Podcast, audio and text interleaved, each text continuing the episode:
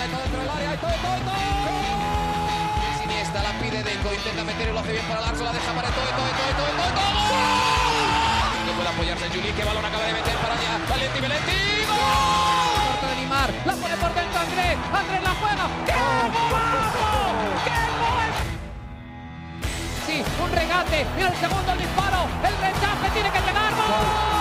Barcelona.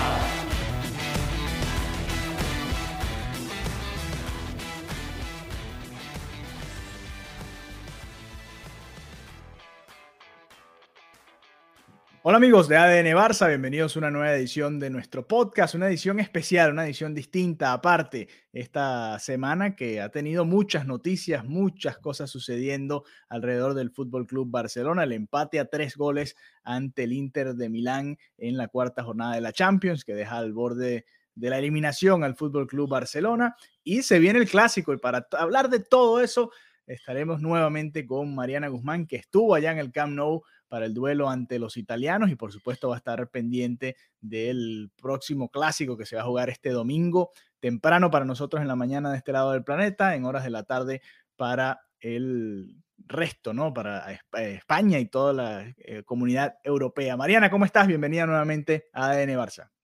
Hola Alejandro, segundo episodio de esta semana para mí tercer episodio de la semana para ti, porque sé que cuando finalizó el partido contra el Inter de Milán, grabaste un episodio. ¿Qué, semana, no? Qué semana tan particular y tan demandante para el Fútbol Club Barcelona Sí, total. Como, como bien lo sabes, porque bueno, lo, lo comentaste y, y, también siempre por las redes sociales y por nuestro grupo de WhatsApp, estuve, bueno, publicando videos, stories, fotos de lo que era el ambiente en el partido, ¿no? Y yo iba a ese partido con muchísima expectativa y con, con fe en que se iba a sacar el resultado, o sea, de ver a la gente llegar a las 4 o 5 de la tarde a los alrededores del estadio para un partido a las 9 de la noche. Yo decía, no, es que el ambiente que se está generando es increíble. Y veía los videos y decía, ya quiero que sea de noche para salir al estadio, ya quiero llegar, ya quiero llegar. Estaba como niña pequeña, como si no fuera al estadio cada semana, pero era como que se sentía algo, algo especial, ¿no? Algo diferente. Sí. Y, y nada, o sea, la verdad que primero que todo, quiero felicitar a la afición, porque la afición le tenemos que dar 10 de 10 puntos fueron, apoyaron, hicieron un recibimiento espectacular uh -huh. y han logrado que el Camp Nou tenga una media de asistencia de 80 mil personas, o sea, algo absurdo si tomamos en cuenta la, los números de la temporada pasada, donde parecía que pudieran jugar contra quien fuera, la gente no quería ir, ¿no? Había una desmotivación profunda. Entonces, primero, maravilloso eh, la afición y el apoyo. Y segundo, eh, salí súper contrariada, o sea, salí súper contrariada del partido. Sí, claro, claro. Como oh, me ubicaron en un lugar Uh -huh. donde no estoy habitualmente en, en, prensa, es una zona también de prensa, pero es interesante porque es una zona que está mezclada como que prensa con VIP, como con un, un tipo de VIP que exactamente no sé cuál es, pero, pero bueno, una, tienes una vista brutal del estadio, pero bueno, me gustó porque me permitió tener una visión más cercana a la afición, ¿no? O sea, piensa uh -huh. que tienes al lado fanáticos y tienes a la gradería general también al lado. Entonces, claro. es, está increíble ver tan de cerca porque pff, ves las reacciones, la ira, la alegría que de repente cuando estás dentro de prensa no ves, ¿no? No tan directo. Y, y nada, de verdad que fue una montaña rusa de, de emociones, ¿no? Por así decirlo. Y, y, terminé contrariadísima, o sea, terminé como esto no puede ser. Eh, de hecho, grabé un post partido después y era como, no me pregunten nada ahora porque, porque la verdad eh, hubo muchísimas sí. cosas que no me gustaron y, uh -huh. y las hablé y las vamos a comentar ahora, pero no sé, o sea, no sé, basta de los errores infantiles en Champions League, por favor. O sea, tienes ya todo a tu favor, tienes los fichajes, tienes a los jugadores importantes como por ejemplo Lewandowski, tienes 80 mil personas animándote y ves el error que hizo Gerard Piqué y dices, Dios mío, como que ha, pasado tanto y ha pasado tan poco, ¿no? Sí. Y, y nada, eso me generó como esa sensación de no puede ser y una sensación de, bueno, más que una sensación, entender que no se está para competir ahí. Es que no se está para competir ahí. Veo que discrepas. Quiero no, no, no, no. No, ah, no, juro. Como, mm, cuéntame, cuéntame. pero ya, ya yo me voy encadenando, ya yo me voy encadenando. No, pero está bien porque esto sirve de terapia para nosotros, para los que nos escuchan también en ADN Barça. Este, y me pasó lo mismo, hice el postpartido con, con Juan y, y, en caliente uno viene, bueno, con, con todo, ¿no? Y ya después más en frío uno entiende que, que, lo que tú dices, se armó toda una plantilla, pero al final prácticamente los errores y quienes terminan de hundir al Barça son los mismos o algunos de los mismos que han venido generando situaciones ya de, de, este tipo en Europa, sobre todo, y varias veces ya en el Camp Nou, que es lo que yo creo que, que también preocupa muchísimo, ¿no? El año pasado contra el Frankfurt, había pasado contra el PSG anteriormente, y bueno, pare usted de contar todas las veces que le ha pasado al Barça ya en los últimos años, ¿no? Eh, tanto dentro como fuera, ya donde sea, hasta en territorio neutro pasa algo malo, como pasó allá en, Lisboa en, su momento contra el Bayern. Eh, a ver, como tú dices, fue una montaña rusa de emociones, porque obviamente con el partido 1 a 0, con el gol de Dembélé, supongo que el estadio simplemente estalló de emoción y que se sentía una ilusión de cara a la segunda mitad y a partir de ahí fue simplemente todo un, todo un desastre que comenzó con ese error puntual de Piqué, ¿no? Eh, a ver, hay mucha gente, y esto lo quiero comentar contigo, hay mucha gente que se queja después, post partido, de que haya jugado Piqué titular, ¿no? Eh, y yo lo puedo entender porque tenía opciones, podía poner a, qué sé yo, a Marcos Alonso de central por izquierda como jugó contra el Celta, poner a Eric García central por derecha, jugar con Valdé por izquierda como titular, que creo que tú y yo lo pedíamos que sucediera y no sucedió, volvió a utilizar a Marcos Alonso en, el lateral izquierdo en la Champions. Eh, pero no sé, no sé qué opinas, si, si crees que ese fue, que, para mí, a ver, Xavi no tenía muchas opciones en defensa, ¿no? Eso lo venimos hablando desde hace varios episodios, prácticamente estaba jugando el que podía, ¿no? Eh, sí, podía eh, reinventarse, poner hasta Frenkie de Jong de central si no querías utilizar a Piqué, pero creo que ese no había venido siendo el mensaje de Xavi, ¿no? Estaba jugando Piqué porque estaban los demás lesionados, es, obvio, ¿no? No había sido una decisión técnica. Eh, ya después de ahí es difícil eh, obviamente se puede culpar a Piqué porque fue un error puntual de Piqué, pero echarle la culpa en eso a Xavi, en esa situación de Piqué puntual, no sé si eh, qué opinas al respecto, ¿no? Yo, por ejemplo, me enfocaría más en que no ha utilizado a Valdé por izquierda, por ejemplo, eh, que sigue utilizando a Busquets en el mediocampo y lo conversábamos tú y yo aquí. Eso sí, creo que lo hablamos antes del partido. que, no creíamos que, bueno, por ejemplo. te dije? Lo que tú crees o lo que tú quieres. Sí, sí, y los dos coincidíamos. Lo que queríamos era diferente a lo que eh, creíamos que iba a pasar, que iba a suceder con Xavi y a la larga termina sucediendo otra vez, ¿no? Y cada vez se va hundiendo más Busquets también, porque entra en este grupo. Lamentablemente el segundo gol viene después de un error de él, no es su culpa porque Eric García se come el gol completamente, pero también es parte de la foto, ¿no? Es parte del recuerdo que le queda a la gente. Bueno, Busquets falló ese pase y después vino el gol. Es, no sé, aquí hay, hay, hay maneras de verlo, ¿no? Xavi, para mí, no es el principal culpable, pero sí ha seguido confiando o sí ha tenido ciertos detalles. Eh, no utilizar más a que sí en el medio campo, por ejemplo, eh, y lo puso ahora en este partido, terminó el Barça con que sí de lateral y es que sí el que llega tarde, por ejemplo, para la cobertura en el tercer gol. Eh, no sé, hay, hay, detalles que puedes o no ver la mano de Xavi en, el partido, pero el Barça debió haber ganado este juego, ¿no? Más allá de que el segundo tiempo fue un descontrol y parecía que cualquiera de los dos podía ganarlo y creo que estando en el estadio debe haber sido mucho más emocionante, ¿no? Si viéndolo por televisión eh, parecía que cualquier cosa podía pasar, me imagino que en el estadio también quedó esa sensación, ¿no? Que el Barça hasta incluso pudo haberlo ganado si se, si se hubiese dado la, la, oportunidad de hacerlo, ¿no? Eh, a ver, que no sé qué piensas de todo esto. Te lancé como 50 picheos al mismo tiempo. a ver cuál es, Escoge la que quieras, vete por donde tú quieras. Exacto, dibujo libre. El tema con Xavi, a ver, sí. Xavi, él es entrenador, ¿no? Y lógicamente tiene la responsabilidad de de, los resultados del equipo. O sea, no se puede decir eh, que para algunos entrenadores, no, eres el responsable, y luego cuando llega Xavi porque se le tiene la simpatía por lo que es para el Barça, no responsabilizarlo. yo creo que yo creo que Xavi se equivocó porque Piqué no ha tenido esa continuidad. Sabemos que en estos últimos partidos, ok, porque el tema de las lesiones, pero para mí sí fue una equivocación ponerlo. No está, no está. Y, yo creo que el primero en haberse dado cuenta de que no estaba ya Piqué para, para jugar y para ser importante y para disputar minutos fue él. Entonces, vale, entiendo que las lesiones te hayan llevado a eso, pero igual, o sea, es, es básicamente eh, lo que hemos criticado muchísimo, ¿no? De bueno, siguen los mismos, que ya no es tanto, pero los, ¿qué pasa? Que cuando vuelven a estar los de siempre, vienen estos errores. Entonces, eh, responsabilizar a Xavi, por supuesto, obvio, es que es el entrenador, ¿no? Y es el que toma esas decisiones de quién juega y, de quién no.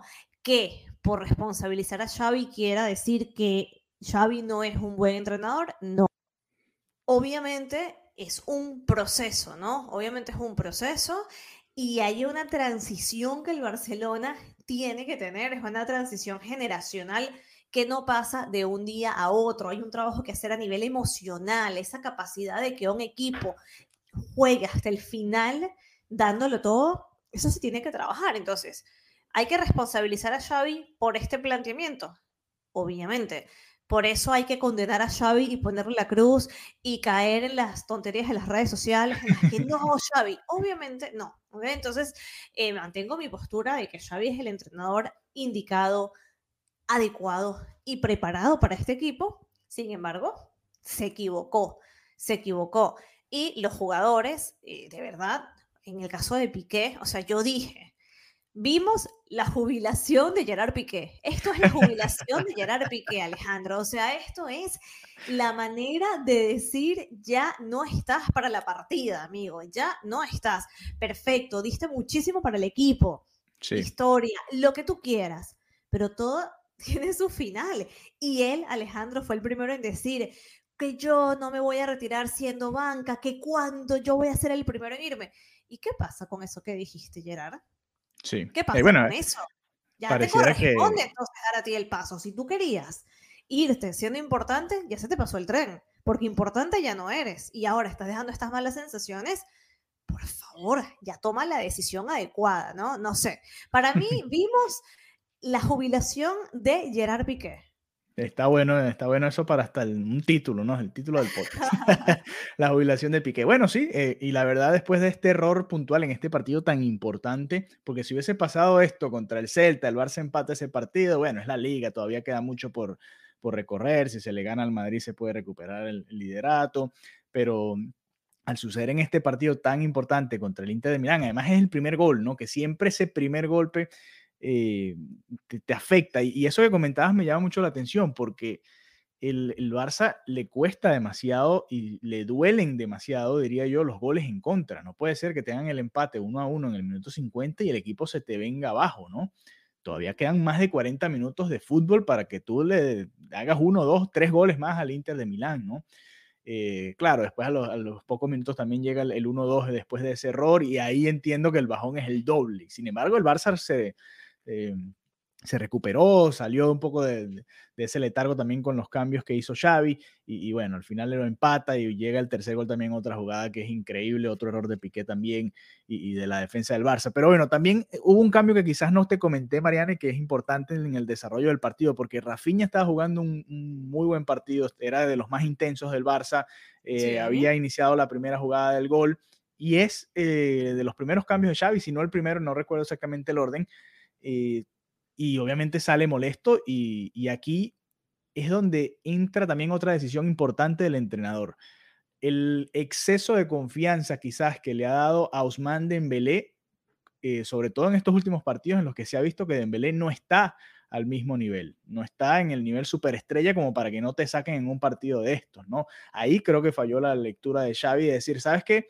Voy a sacar, voy a poner a Ansu Fati en lugar de Dembélé y dejo a Rafinha por allá, que Rafinha me está generando bastante peligro y es de los más intensos. Estaba viviendo el partido de una buena manera, estaba generando peligro eh, por esa banda. De hecho, estuvo muy cerca de hacer eh, hasta un gol en un par de ocasiones y, creo que era de los mejores del Barça. Entonces ahí creo que hay otro error clave de Xavi, exceso de confianza con, con Dembélé. Fíjate que Dembélé termina eh, tomando malas decisiones, como suele hacerlo, en un par de situaciones muy claras en las que tenían su Fati solo a la derecha, es creo que de las más claras de todas, ¿no? Creo que todo el mundo le habrá pegado un grito al televisor o en el estadio, no sé qué sucedió en el estadio con esa jugada porque se termina pitando un offside, pero viendo después y con las mediciones que se pueden hacer ahora con la tecnología, no era fuera del lugar de Usman Dembélé, o sea que hubiese valido la jugada en caso de que terminase en gol. Entonces ahí creo que es otro de esos puntos que se le puede señalar a Xavi, ¿no? El, exceso de confianza con Dembélé. plenamente contigo. Y el tema con Dembélé, y también lo dije, eh, no sé si fue en el episodio anterior,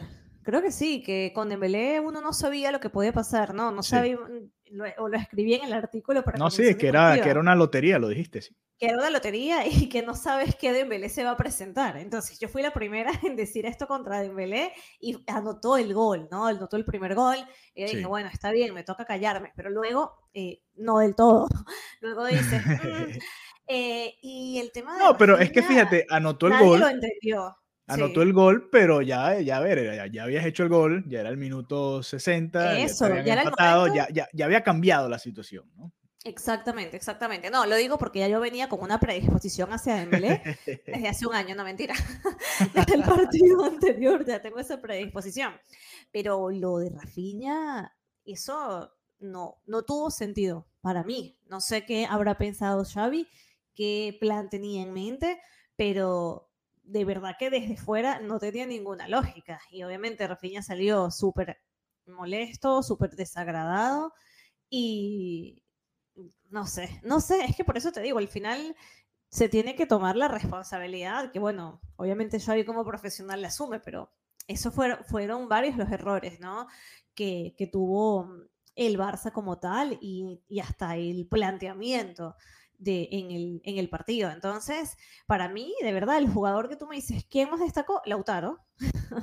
Él fue el jugador que más destacó, porque a ver, Lewandowski salió, hizo el doblete, tenés también esa mentalidad de hasta el último minuto, qué importante, ¿no? Y cómo se nota, hasta el último minuto, ya estábamos, mira, cuando fue el último gol, que ya estábamos en el descuento, ya estaba el partido en el descuento, la gente, cuando anotó el Inter el tercero, la gente se levantó y se fue, o sea, así, automáticamente, ya que sí, sin ni siquiera quejarse ni nada, es como gol, silencio sepulcral la gente se para así, casi sin expresión en la cara y se van. Y yo, ¿qué? ¿Qué?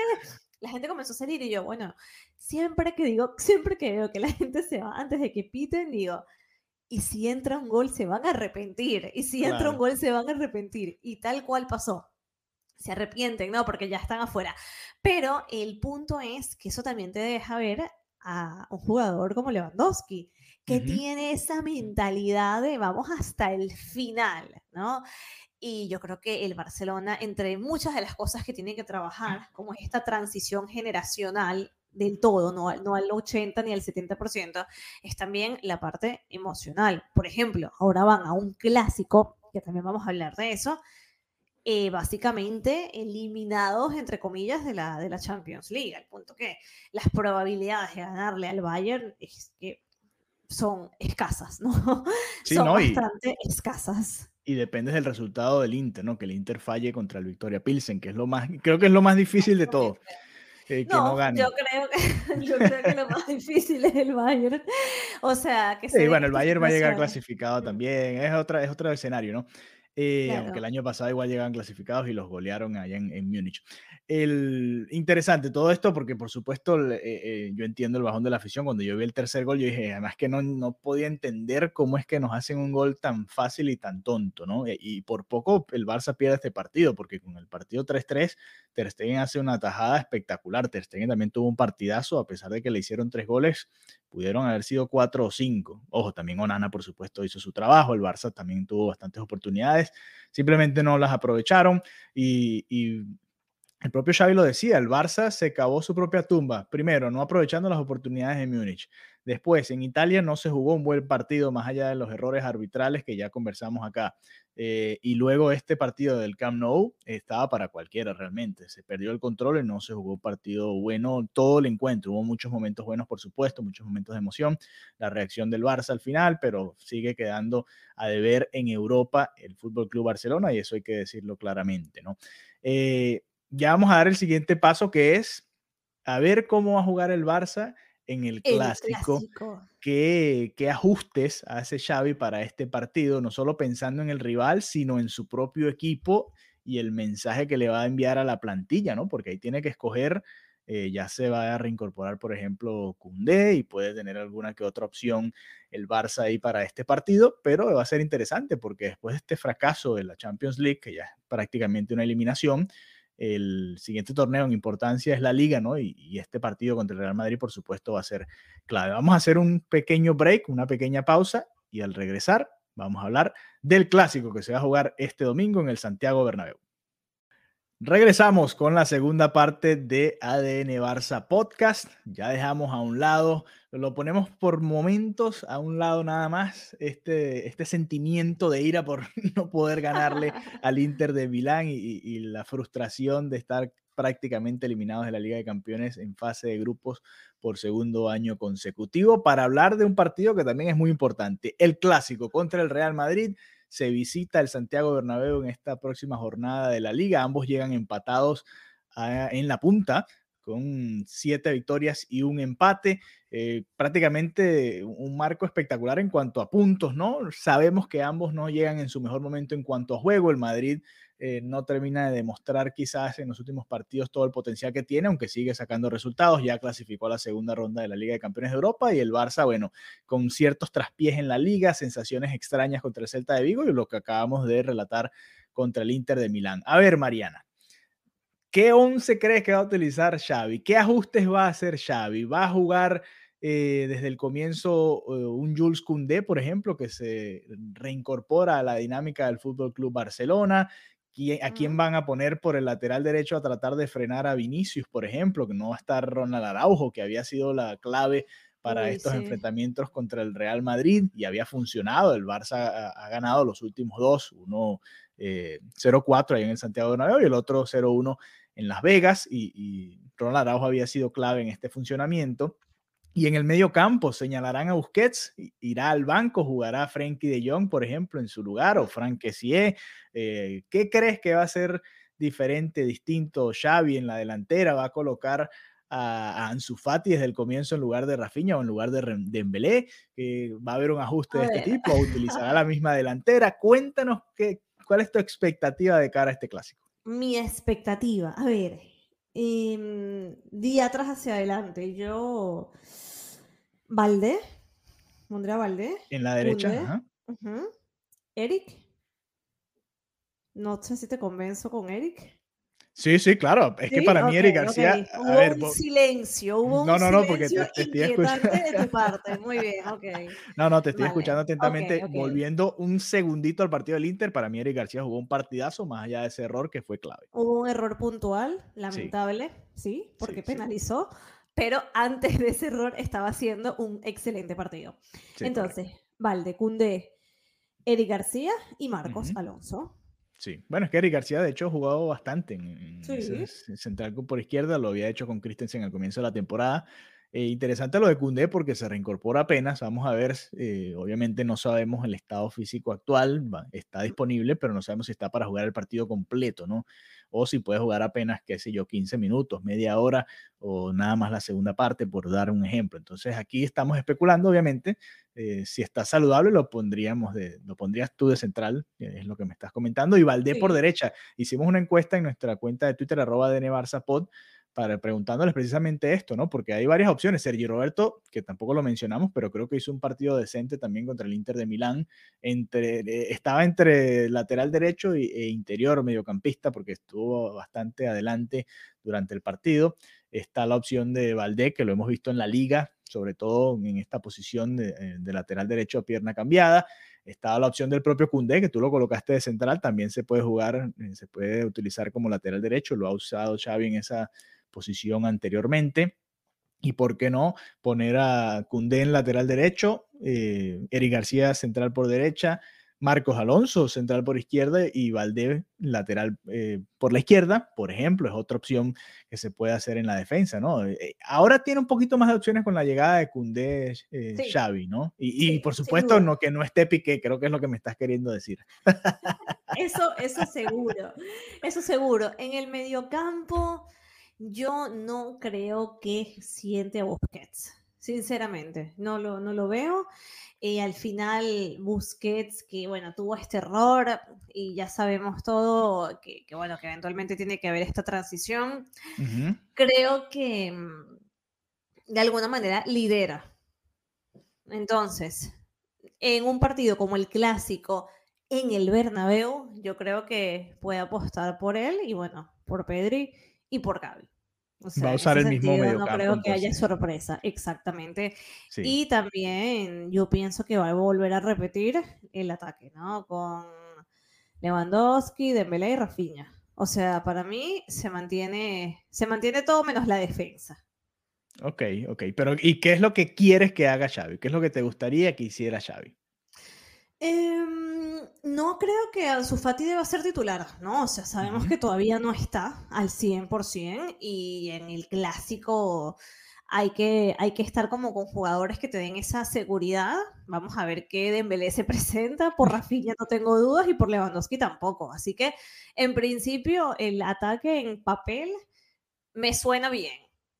Sí, sí. Sí, es que, a ver, el, yo también siento que va a ser eso, ¿no? Que va a mantener el mismo ataque, aunque no me extrañaría que le dé la oportunidad a un jugador distinto por la banda, ¿no? Pero el que creo que sería sacrificado sería Rafinha en todo caso, aunque creo que debería ser Dembélé en mi opinión. ¿Cómo lo verías entonces? ¿Cómo, cómo, cómo si yo tuviese que armar el, el yo voy de adelante hacia atrás, voy al revés que Mariana. En el ataque yo colocaría a Rafinha por izquierda, Lewandowski de 9 y Ansu Fati por izquierda, o si quieres poner a, a Ferran Torres también por, por esa otra Uy, banda. No, no, no, no. Mariana ha salido del chat.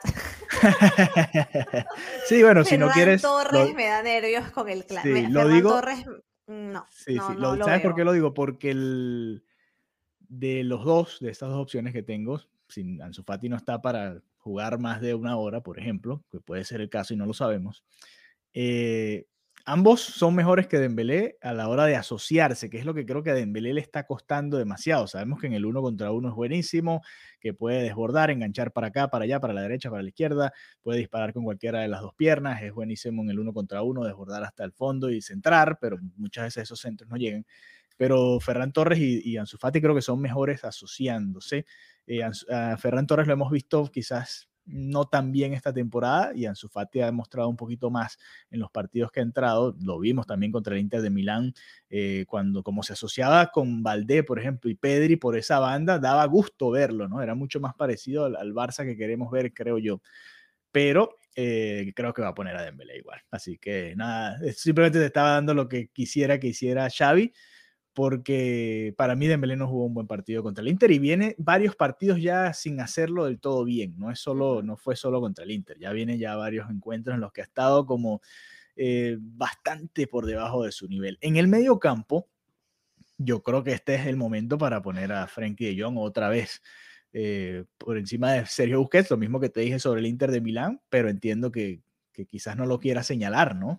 Que quizás para el partido contra el Villarreal, que creo que es el que se juega el jueves, eh, que sigue, que es el siguiente partido de liga, quizás para ese sí lo, vaya a utilizar o vaya a utilizar a alguien más en esa posición y, darle un, descanso a alguno de los dos, porque Pedri y Gaby también han jugado prácticamente todos los partidos, ¿no? Eso también hay que tomarlo en cuenta, vienen con un descanso.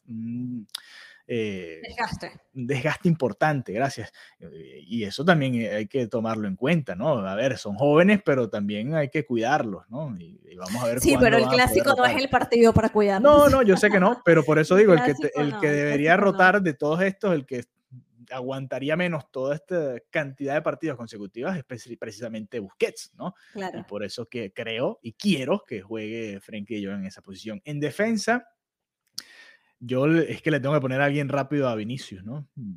Si, si Cundé no está para esos trotes, que puede, estar, puede pasar, puede decir, mira, Cundé va a volver, pero no me vas a poner a correr detrás de Vinicius todo el partido, ¿no? Eh, bueno, esperemos que Vinicius no la toque tanto, pero en caso de que se dé el partido de esa manera, eh, yo creo que va a tener que utilizar a Valdé. Eso le quita mucho en, en, ataque al Barça, porque Valdé obviamente por esa banda no se siente tan cómodo. Pero bueno, eh, creo que es la mejor manera de contrarrestar, ¿no? La mejor, una de las mejores armas que tiene el rival, que es precisamente Vinicius. Entonces creo que va a terminar utilizando a Valdé por esa banda.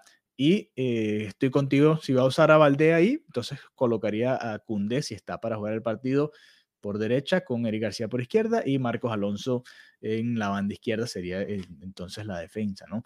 Eh, esas, son prácticamente las opciones, ¿no? ¿no? ¿no? tiene mucho más, a menos que quiera utilizar a Frankie de Jong de central, por ejemplo, que sería arriesgadísimo. Eh, central por derecha y Cundé como lateral, Valdé por izquierda y, y, Eric García como central por izquierda también. Creo que le faltaría un poco de, no sé, de, de, potencia esa defensa central, ¿no? Con Frankie de Jong y Eric García. No, tendría muy buena salida de balón, pero, pero no sé si, si le falta algo más de, de, fuerza. Son las opciones que tiene Xavi, realmente no tiene tantas, sin usar a Piqué, por supuesto. Eh, esas son, ¿no? Las que comentábamos antes y esta. Eh, lamentablemente llega a uno de los partidos más importantes, le ha tocado los partidos más importantes sin tener la plantilla que armaron, ¿no? Porque se habla mucho de que, bueno, sí, se armó este Barça para competir con los mejores de Europa, pero han llegado estos partidos en un momento puntual en el que no está al 100% algo tan importante como la defensa, ¿no? Sí, y así a nivel de, no te voy a decir de predicción de dar números, pero ¿cómo, cómo ves, no? Porque hay, los dos no llegan en el mejor momento, pero hay una diferencia en que a uno le salen un poquito más las cosas, ¿no? Eh, que lo que al otro. Entonces, sí. Mm, ¿cómo ves este clásico? Yo veo... En, en Madrid. Recuerdo, a ver, ¿te acuerdas el último partido oficial? Porque el de la pretemporada era, era otro encuentro distinto. El último partido oficial, que creo que nadie se esperaba un 0-4. Eh, recuerdo que no estaba Benzema, por ejemplo, y decíamos, bueno, eh, quizás el Barça llega un poquito favorecido, venía con un mejor ritmo, venía remontando, venía el Barça de Xavi agarrando cuerpo y, jugando buenos partidos y el Madrid no tenía Benzema y, y, se notó en ese encuentro y fue claro que, que, sin Benzema ese equipo no funcionaba como debía ser. Para este encuentro lo veo quizás al revés, ¿no? Al Barça le faltan piezas claves, no en ataque, pero sí en defensa, y, y eso hace que el equipo quizás no esté del todo en confianza, ¿no? Como venía antes del parón de selecciones, por ejemplo. Al Madrid supuestamente le va a faltar Courtois, todavía está por definirse esta situación, vamos a ver si llega o no, porque hoy Ancelotti dijo que, que las sensaciones eran buenas, no sabemos realmente si, si es simplemente parte del, del, despiste normal de cara a un clásico, pero a mí me da la sensación de que el Madrid llega mejor en, en lo emocional, sobre todo porque el Madrid en los, en los partidos de este año, y ha sido así creo que desde hace un tiempo, no le cuesta tanto ganar un partido sin, sin, jugar bien. En cambio, el Barça, cuando no juega bien, por lo general, eh, no, no es bueno el resultado. Lo estamos viendo en, en la Champions, ¿no?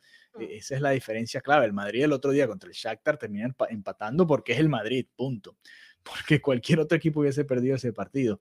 El Barça hubiese perdido ese partido, estoy casi seguro. En cambio, el Madrid tiene esa... Eh, esa mística, podemos llamarle, no sé, esa manera de sacar los partidos cuando quizás no se está, no está fluyendo el juego del todo bien. Y, no me extrañaría en, todo sentido que, que, el Barça pierda este juego. Aunque cuando me voy de tú a tú, realmente como están jugando cada uno, la verdad lo veo muy parejo. La verdad está parejo y está para cualquiera. No, no sé qué piensas tú al respecto. Vamos a ver, vamos a ver. Si lograron recuperarse un poco emocionalmente, creo que creo que puede ser un partido interesante. Al final, pase lo que pase, independientemente de, las diferencias de puntos en otras temporadas, que no es el caso ahora, sí. el clásico siempre era como, vale, es como un borrón y, y, cuenta nueva, así que tengo muchas ganas de ver el partido para para el Madrid, lógicamente es una ventaja estar en casa. Eso, bueno, ya por ahí están en casa, vienen con mejores sensaciones, uh -huh. pero quizás el Barça transforme esta ira en pasión, ¿no? Y intentar sacar un resultado de, bueno, sí. mira, vamos a lograrlo. No sé. Eh, Creo que el. Espero que. En los últimos años, a ver, cuando se, se ganó esa racha, del, creo que el Madrid pasó seis clásicos, seis o siete clásicos seguidos sin perder contra el Barça, si mal no recuerdo. Eh, pero antes de eso, parecía que a los equipos le funcionaba más jugar fuera, ¿no? Cuando el Madrid iba al Camp Nou, le iba mejor. Incluso en los años de Zidane, le costaba el Madrid a Zidane ganarle al Barça en el Bernabéu, pero iba al Camp Nou y le iba muy bien. vamos a ver si, si se mantiene esta tónica. El Barça viene de golear al Madrid en, su última ocasión. El Madrid había ganado antes el, partido en, ese duelo en el que el Kun Agüero marcó su último gol como profesional, que terminó ganando el Madrid 1-2 en el Camp Nou. Así que bueno, vamos a ver, vamos a ver. Obviamente es el partido por excelencia este fin de semana, aunque en la Premier hay un, Liverpool-Manchester City que también llama mucho la atención, pero este va a ser un encuentro que va a parar el planeta. El horario precisamente es para eso, para tratar de acomodar a la mayor cantidad de personas para, para este encuentro y bueno, vamos a ver qué tal le va al Fútbol Club Barcelona en el Santiago Bernabéu. Antes de despedirnos rapidito, el símbolo de Drake va a estar en el uniforme del Barça, producto de bueno, esta alianza con Spotify. ¿Qué piensas al respecto? ¿Te gustó? ¿Te sorprendió? Pero tú has visto lo que dicen de, de Drake. Sí, cuando se toman unas fotos con Drake, cuenta Drake da mala suerte, Drake siempre ha sido así, bueno, siempre ha sido así, Hay ¿no? como Porque... una tendencia, ¿no? De, sí, que Drake se toma una foto y luego las cosas no salen bien. Pero a ver... Eh... El clásico digo, de verdad, de verdad. Sí, pero, eso es culpa de, de, Spotify, bueno, culpa entre comillas, ¿no? Eh, también hay que, eh, Drake, por ejemplo, es fanático de los Toronto Raptors y en su momento apoyó al equipo y quedaron campeones recientemente en la NBA. Sí, es verdad, tienes, tienes cierta razón, ha pasado con diferentes deportistas o equipos deportivos en los últimos años, Vamos a ver, vamos a ver qué tal le va a ver, porque si el, claro, si el Barça pierde este partido, le van a echar la culpa también en parte a, Drake. Digo, no puede ser que venga justo en este momento con el tema de Drake. Bueno, también que la gente en internet tiene teorías y asociaciones muy locas que no tienen ningún tipo de fundamento ni sentido, pero cada vez que yo veo la foto con Drake, temo el resultado y ahora veo y digo, esto no puede ser. Sí, bueno, vamos a ver, vamos a ver qué tal. Simplemente queríamos comentarlo, es parte del acuerdo que tiene eh, Spotify con el Barça. Eh, tres veces por temporada pueden hacer esto, Mariana. Lo comentaba la porta hoy en la entrevista que dio en Barça TV.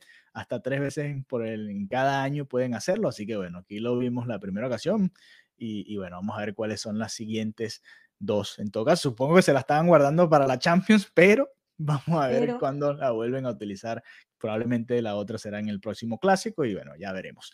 En todo caso, gracias por habernos acompañado. Espero que hayan disfrutado este episodio con dos partes distintas, Champions League, clásico en la previa y bueno, nada, estén pendientes de las redes sociales de Mariana Guzmán, arroba Marianita Guzmán, también en nuestra cuenta en Twitter, arroba DN nos pueden seguir enviando sus mensajes. ¿Y en tu cuenta? La gente.